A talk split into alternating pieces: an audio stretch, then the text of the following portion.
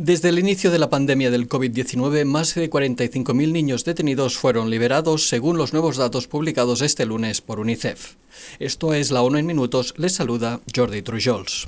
La medida benefició a los niños de 84 países que fueron escarcelados desde abril de 2020, cuando la agencia de la ONU llamó la atención sobre su mayor riesgo de contraer el coronavirus.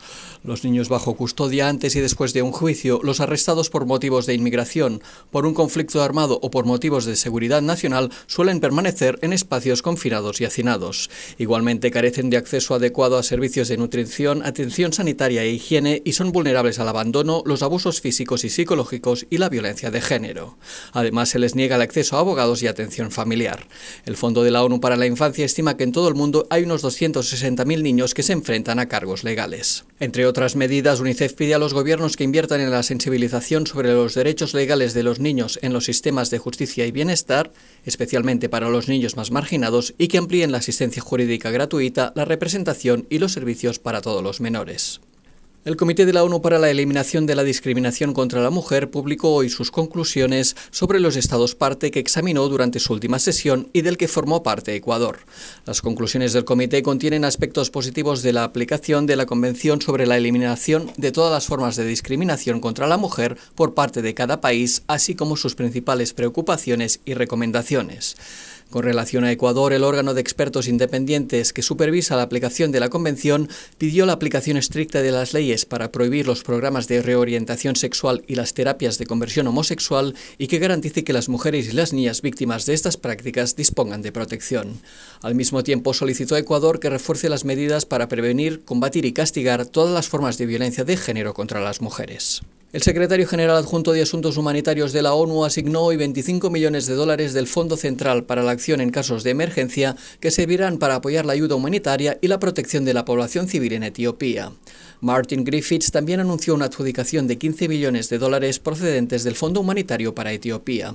Los fondos ayudarán a ampliar las operaciones de emergencia en las regiones del norte de Etiopía afectadas por el conflicto y apoyarán la respuesta temprana a la sequía que sufre el sur del país.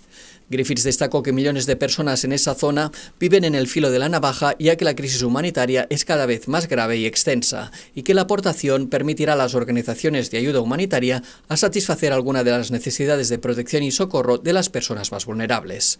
Con esta nueva asignación para Etiopía, la ayuda del Fondo Central para la Acción en Casos de Emergencia asciende a 65 millones de dólares, convirtiendo al país africano en el segundo mayor receptor de fondos asignados durante 2021. Sin embargo, las operaciones humanitarias en todo el país se enfrentan a un déficit de financiación de 1.300 millones de dólares, incluidos 350 millones para la respuesta en la región de Tigray.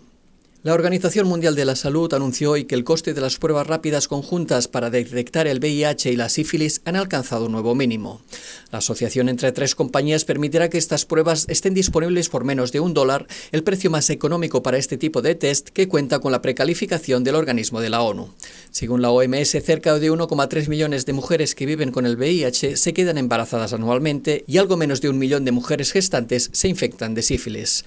Las pruebas duales de diagnóstico rápido del VIH y la sífilis pueden integrar y agilizar los servicios y permitir que más países eliminen la transmisión materno-infantil de ambas enfermedades. Desde el año 2019, la OMS recomienda el uso de estas pruebas conjuntas en mujeres embarazadas, no solo como la primera prueba en la atención prenatal que sirva a los países para lograr eliminar la transmisión materno-infantil de ambas enfermedades, sino también como una importante medida de ahorro de costos. El organismo de la ONU ha precalificado hasta la fecha tres pruebas conjuntas de detección del VIH y la sífilis. Y hasta aquí las noticias más destacadas de las Naciones Unidas.